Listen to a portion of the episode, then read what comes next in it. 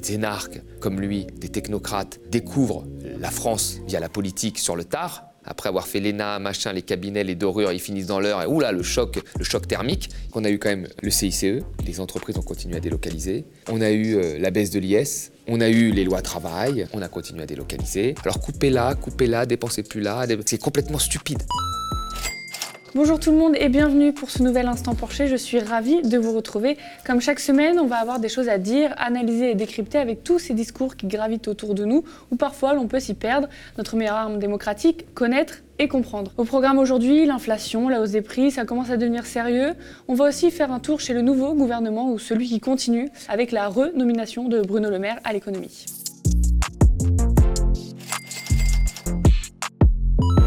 L'inflation, la hausse des prix, ce n'est plus une menace, mais la réalité. En avril 2022, les prix à la consommation augmentent de 4,8% sur un an et de 0,4% euh, par rapport au mois précédent, nous apprend l'INSEE. On le remarque d'ailleurs indirectement dans nos rayons. Les prix en euros des matières premières alimentaires augmentent de nouveau en avril, plus 5,1% après 9,2% en mars. Et tout ça n'a pas l'air d'être terminé. Selon les prévisions de l'INSEE, les prix vont continuer à augmenter au second trimestre et l'inflation devrait atteindre 5,4% au mois de juin. Elle aurait été bien plus importante, hein, au-delà des 7% selon l'INSEE, sans les mesures de bouclier énergétique mises en place par le gouvernement. Pour rappel, l'État a bloqué les prix du gaz, a plafonné la hausse des prix de l'électricité et a aidé à la pompe les Français, écrit Europe Je cite Europe mais je peux vous citer aussi Mediapart, hein, qui a fait un gros dossier sur ce phénomène que je vous invite à aller consulter. Tous les médias en parlent, évidemment, c'est le sujet, hein, surtout à deux semaines des législatives. La dépêche titre Hausse des prix, les Français doivent se préparer au pire. Selon le Fonds monétaire international, la hausse des prix pourrait atteindre 8,7%. En France, les prix des distributeurs alimentaires pourraient provoquer une hausse des dépenses alimentaires annuelles de 224 euros par personne cette année, rapporte la dépêche. Les causes de tout ça, on parle de la guerre en Ukraine, du choc énergétique, de la politique sanitaire chinoise, bref. Autre conséquence, un PIB à 0% en variation trimestrielle au premier trimestre 2022. Est-ce grave? Thomas, comme d'habitude, aide-nous à comprendre tout ça. À quoi est due euh, l'inflation et combien de temps va-t-elle durer Quand on lit tout ça, on panique un peu, non? L'inflation, tu l'as bien rappelé. Euh, la première des choses, elle est due au, tout début euh, au désordre du commerce international. On a eu la consommation, l'activité qui est repartie chez nous. Tout allait bien, soutenu par des plans de relance, d'accord? Et de l'autre côté, au même moment, vous aviez la production de produits qui était euh, affectée notamment par les confinements en Asie, au Vietnam euh, euh, au début de l'année, puis maintenant en Chine. Donc vous avez en fait moins d'offres et beaucoup de demandes de, biens de consommation, ce qui fait augmenter les prix. Ça, ça a été la première raison. À cela, c'est ajouté la guerre en Ukraine. Parce que s'il n'y avait que cette raison-là, bon, l'inflation serait beaucoup plus faible. Mais à cela, c'est ajouté la guerre en Ukraine. Et la guerre en Ukraine, vous avez deux pays qui sont des producteurs très forts de matières premières et d'énergie. La Russie, euh, un des, plus gros producteurs de pétrole au monde, un des plus gros producteurs de gaz, un des plus gros producteurs de blé avec l'Ukraine. Donc vous avez finalement euh, des impacts sur l'offre euh, énergétique et l'offre de commodities. Et vous avez une demande qui repart de l'autre côté. Donc à cela, au désordre du commerce international, s'ajoutent les conséquences du conflit entre la Russie et l'Ukraine. Puis, là-dessus, se joue de la spéculation sur les marchés financiers, notamment sur les marchés énergétiques, à égalité entre l'offre et la demande. C'est-à-dire que le moindre impact sur la demande, une plus forte croissance, ce qui est le cas aujourd'hui parce que c'est soutenu par les plans de relance, le moindre impact sur l'offre, une baisse de la production d'un gros producteur, fait que le prix flambe. Voilà. Et les gens spéculent là-dessus. Et comme vous avez aujourd'hui des produits dérivés dans des grandes banques, notamment le Goldman Sachs, le Goldman Sachs Commodity Index, ou d'autres à l'UBS, euh, sur les commodities, vous avez en fait des, paniers de biens qui relient entre elles les commodities, les biens énergétiques, le dollar, etc. Ce qui fait que quand vous avez un, bien énergétique comme le pétrole qui augmente fortement, il draine avec lui euh, le prix de toutes les commodities.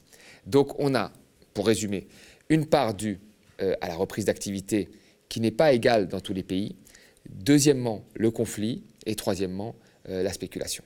Mais il faut quand même rappeler que si nous étions dans une économie comme dans les années 60-70, euh, où les salaires étaient encore indexés à l'inflation, une inflation à 5, 6, 7% en dessous d'une inflation à deux chiffres, personne ne peut dire que d'un point de vue macroéconomique, ce soit un frein pour la reprise économique. On a eu des périodes où on avait une inflation euh, qui était beaucoup plus élevée que celle que l'on connaît aujourd'hui, et avec une forte croissance.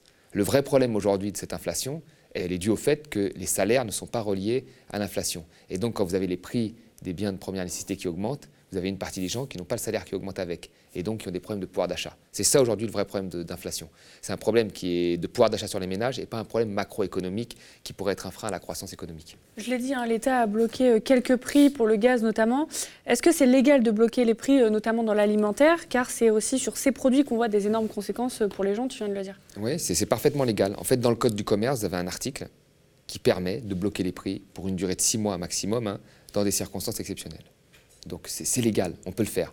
Ça a déjà été fait, ça a été fait sous Bérégovoy dans les années 90, euh, au moment de la guerre du Golfe, où on a bloqué les prix euh, des carburants. Donc c'est quelque chose qui peut être fait. Et alors là, on a des circonstances exceptionnelles, on a une guerre aux portes de l'Europe, on a une sortie de pandémie.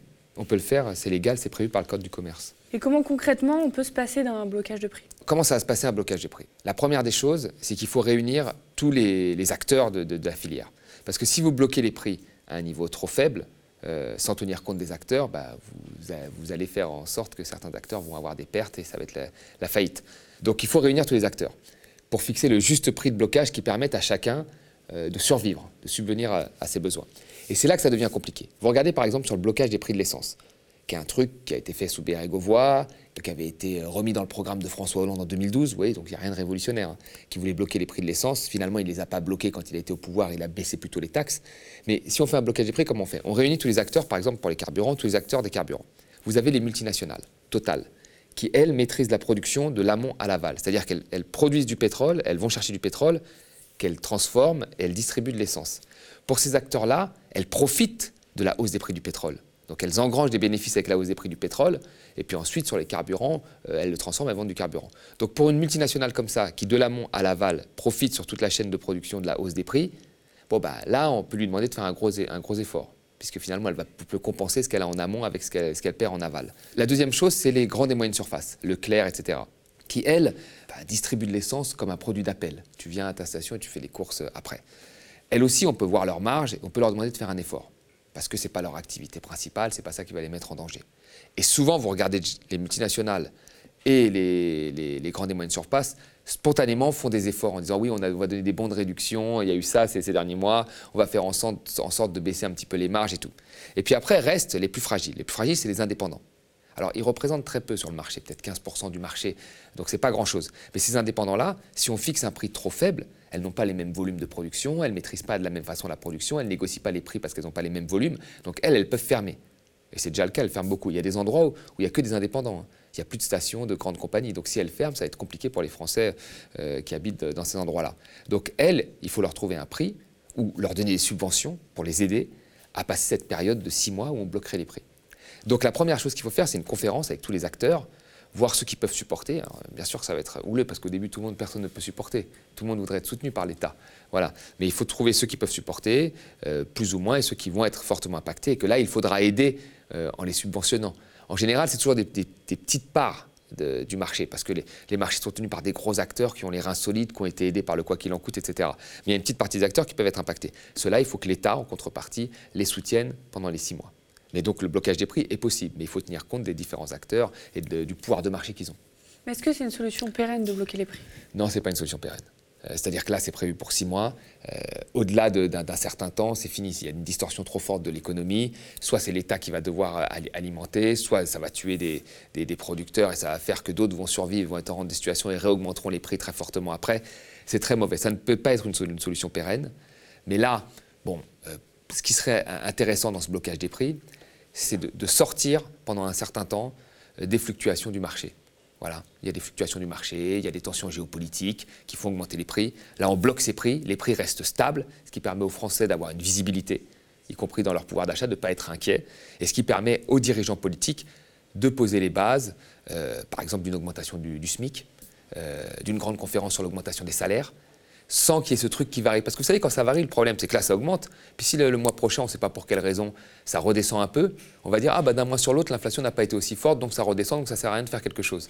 Donc ça, le problème. Or, il y a des vrais débats de fond à avoir sur la hausse des salaires, notamment le SMIC et les gens qui sont en dessous du salaire médian. Et là, aujourd'hui, on se contente de quoi pour augmenter les salaires? Bah, On va en parler après, mais Bruno Le Maire, il fait quoi? Il appelle les entreprises à augmenter les salaires. Tous les ans, il les appelle augmenter les salaires. Tous les ans, elle n'augmente pas les salaires. Un simple appel ne suffit pas. Il faut mettre des, conditions, des réglementations. Il faut que le, politique agisse vraiment. Et là, pour ça, eh ben, il faut que les prix soient bloqués pour qu'on puisse en discuter vraiment, pour qu'on ait une discussion de fond sur ce problème-là.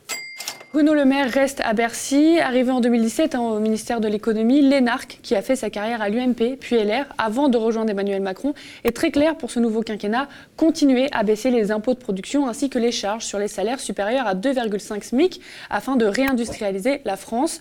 Deux impôts de production ont été baissés de 10 milliards d'euros par an depuis 2020 la CVAE, cotisation sur la valeur ajoutée des entreprises, et la CFE, cotisation foncière des entreprises. Bruno Le Maire veut interroger aussi la C3S, qui sert à financer l'assurance vieillesse. Voilà la solution hein, pour la reconquête industrielle, sa priorité pour ces prochaines années, selon notre ministre de l'économie. À noter ces chiffres, l'industrie est passée de 22% de notre produit national brut à un peu moins de 10%. Bruno Le Maire vise un retour aux, aux alentours de 20%. En deuxième lieu, il faut continuer à se battre sur la compétitivité hors coût et l'amélioration de l'offre française, rapporte Capital.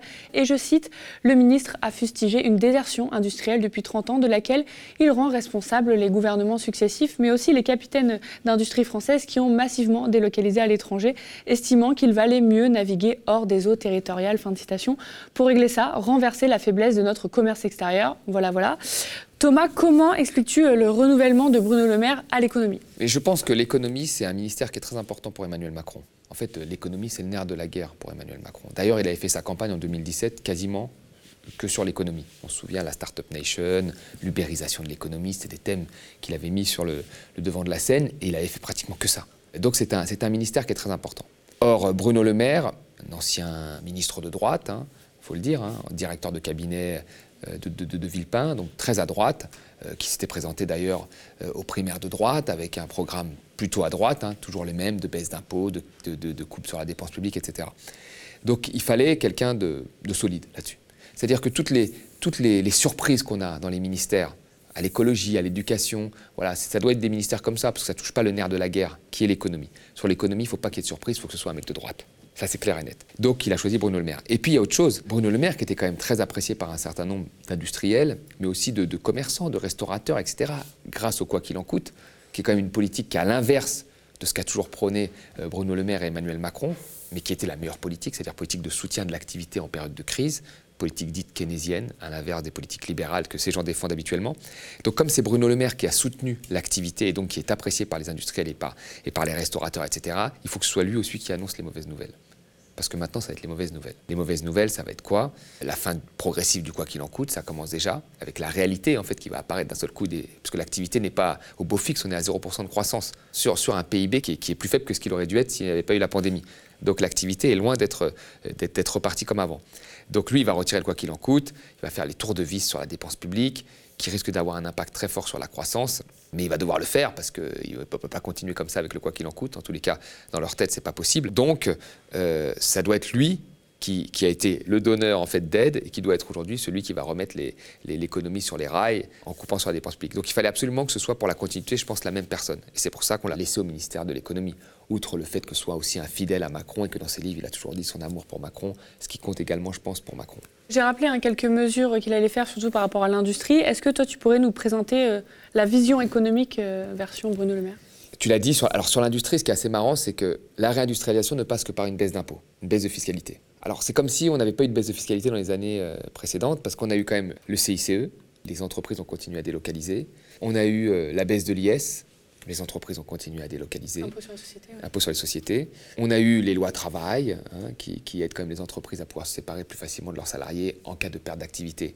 On a continué à délocaliser. Les, les baisses d'impôts de production, une première partie a été mise dans le plan de relance. Là, on continue ce qu'oublie de dire Bruno Le Maire, c'est quand même que nous avons les subventions à la production les plus élevées d'Europe.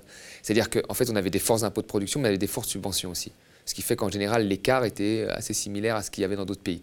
Mais comme là, on baisse les impôts de production, sans, à mon avis, en tous les cas, on n'en parle pas toucher aux subventions de production, on va être euh, des entreprises qui auront très peu d'impôts à payer, mais qui sont très subventionnées. Vous voyez, des entreprises qui sont assistées, en fait, qui sont très assistées. Ben voilà, on est sur le même principe qui n'a pas empêché ces 30 dernières années les entreprises de délocaliser. Vraiment, rappelons-le, depuis 2008, il y a 900 entreprises qui ont fermé. 2008, hein, c'est pas si, loin que ça. 900, 900, usines de plus de 50 salariés qui ont fermé euh, en France, c'est énorme. Et donc, toutes les mesures qui ont été prises n'ont pas empêché ce mouvement qui est dû à, quoi? La liberté de, circulation des capitaux en Europe et au fait que dans l'Europe, au sein même de l'Europe, à même pas une heure de vol, vous avez euh, des pays qui pratiquent euh, des politiques fiscales très agressives. Et ce qui permet aux entreprises de faire de l'optimisation fiscale. On rappelle, c'est toujours bien de le rappeler, que Apple peut profiter des 500 millions de consommateurs européens tout en payant 0,005% d'impôts en Europe parce qu'elle s'installe en Irlande, qui est un pays européen qui reçoit des fonds de l'Europe. Voilà, ça c'est la première chose. La deuxième des choses, c'est le programme sur le service public. Et là, vous savez, il l'a très bien expliqué dans son livre, puis il dit en fait qu'il faut que les Français travaillent plus, plus longtemps. Donc il est pour le report de l'âge euh, du départ à la retraite. Le deuxième, c'est on baisse euh, la dépense publique. D'accord? Le troisième, on inscrit euh, l'évolution de la dépense publique en fonction du PIB dans la Constitution. Ce qui est la chose la plus débile. Qu'est-ce qui a fait que la, France s'est maintenue la tête hors de l'eau? Elle n'a pas été très bien hors de l'eau pendant la, crise sanitaire. C'est que le PIB a chuté et qu'on a contrebalancé ça par le quoi qu'il en coûte. Donc les dépenses publiques ont remplacé l'activité économique. Donc c'est un, mouvement contracyclique. Et en inscrivant les euh, dépenses publiques en fonction de l'évolution du PIB dans la Constitution, on fait de la politique procyclique. C'est-à-dire si le PIB baisse, ben, il faut qu'on fasse moins de dépenses publiques. C'est complètement stupide. C'est l'inverse de ce qu'on a fait là et ce qui fait que les restaurateurs l'aiment bien et autres. voyez Et ça, c'est ce qu'il veut faire. Il a écrit noir sur blanc dans son livre. On voit déjà ce qui va nous arriver, c'est que là, il va y avoir des coupes dans la dépense publique très fortes qui risquent d'avoir un impact sur l'activité. Et puis on voit la vision globale euh, de, Bruno Le Maire, qui est quand même de dire il faut baisser les impôts sur les sociétés très fortement, mais comme il y a moins de rentrées fiscales, bah, il faut couper de l'autre côté sur la dépense publique, très concrètement. Donc on fait des cadeaux aux entreprises et on casse le service public. C'est exactement ce qui se passe et c'est exactement sa vision. Je dirais une dernière anecdote euh, qui, était dans son livre, qui était assez intéressant, c'est que dans son livre, en fait, il théorise vraiment la méconnaissance qu'il peut avoir euh, de, l'impact de ces politiques sur, la France profonde. En fait, il commence son, son livre euh, en disant, voilà, il venait d'être élu dans l'heure. Alors il est né à Neuilly, il est élu dans l'heure. Bon, je ne sais pas si c'est un parachutage, mais il passe donc de directeur de cabinet de M. de Villepin, donc il le dit lui-même, sous les dorures, et il arrive à sa permanence dans l'heure, qui vient d'être peint, qui sent la peinture euh, neuve, probablement de mauvaise qualité. Ça lui fait bizarre. Il arrive et il rencontre cette femme qui s'appelle Annie, c'est ce qu'il raconte dans son livre au début. Annie, euh, qui n'arrive pas à payer ses factures, euh, qui lui dit comment on fait, et qui lui, grosso modo, lui fait un plan d'ajustement structurel à la Grèce pour qu'elle puisse payer ses factures. Alors coupez là, coupez là, dépensez plus là, et vous arriverez. C'est ce qu'il lui dit. Et il explique ça dans l'introduction, et il dit Je ne l'ai pas compris. Je n'ai pas compris. Euh, parce que quelques années plus tard, Annie était devenue gilet jaune. Il dit J'ai pas compris Annie, j'étais trop technocratique, etc. Il faut changer. Il nous dit ça très bien mais il change pas. Il fait les mêmes types de propositions technocratiques. Alors, il théorise déjà le fait que des, énarques euh, comme lui, des technocrates, découvrent la France via la politique sur le tard. Après avoir fait l'ENA, machin, les cabinets, les dorures, ils finissent dans l'heure, et oula, le choc, le choc thermique. Il théorise ça, ce qui c'est quand même bizarre, tu vois, il théorise ça. Donc il théorise sa méconnaissance de ce qu'est la France. Et ensuite, il dit J'ai fait des erreurs, j'ai compris. Quand il dit j'ai compris, eh ben, c'est un programme de continuité avec ce qu'il a fait avant. Donc il y a un vrai problème là, il y a, un vrai problème. Donc non, non, Bruno Le Maire, c'est un libéral et la politique qui va, qui va être appliquée va être une politique euh, très dure à l'égard des services publics et très accommodante à l'égard des grandes entreprises. Et on en reparlera dans 5 ans, parce que là on a 5 ans, et vous verrez que dans 5 ans, eh ben, il y aura le même type d'entreprise qui sera parti, euh, il y aura eu les mêmes délocalisations euh, d'entreprises, de raffineries, de fonderies en Europe, et on n'en sera même pas. Alors peut-être qu'il y aura eu des investissements directs étrangers, mais qui concerneront quoi en fait? Euh, des, secteurs hautement qualifiés à haute valeur ajoutée, etc. Mais sur le reste, l'industrialisation, les industries, pas les services, pas la, pas la Startup Nation, pas les technologies, bah là, je pense que ça va, se poursuivre, cette fuite va se poursuivre, parce que ce n'est pas des politiques. Là, je vois en rien, moi, un, plan stratégique de réindustrialisation. Je ne vois pas de quelle filière on parle, je vois du, des baisses de fiscalité égale réindustrialisation. Bah, c'est faux, ça n'a pas été le cas aux États-Unis, ça n'a pas été le cas euh, ailleurs, ce ne sera pas le cas en France. Merci beaucoup d'avoir suivi cet instant Porcher. Et si le média tient, c'est grâce à vous qui avez choisi de soutenir un média indépendant et une information différente. Rendez-vous sur lemediatv.fr soutien. Nous sommes ravis de décrypter l'actualité avec Thomas et vous chaque semaine. Merci de toujours nous suivre pour tous vos commentaires et vos pouces en l'air sous la vidéo. Spectateurs, abonnés, donatrices et sociaux, je vous dis à la semaine prochaine.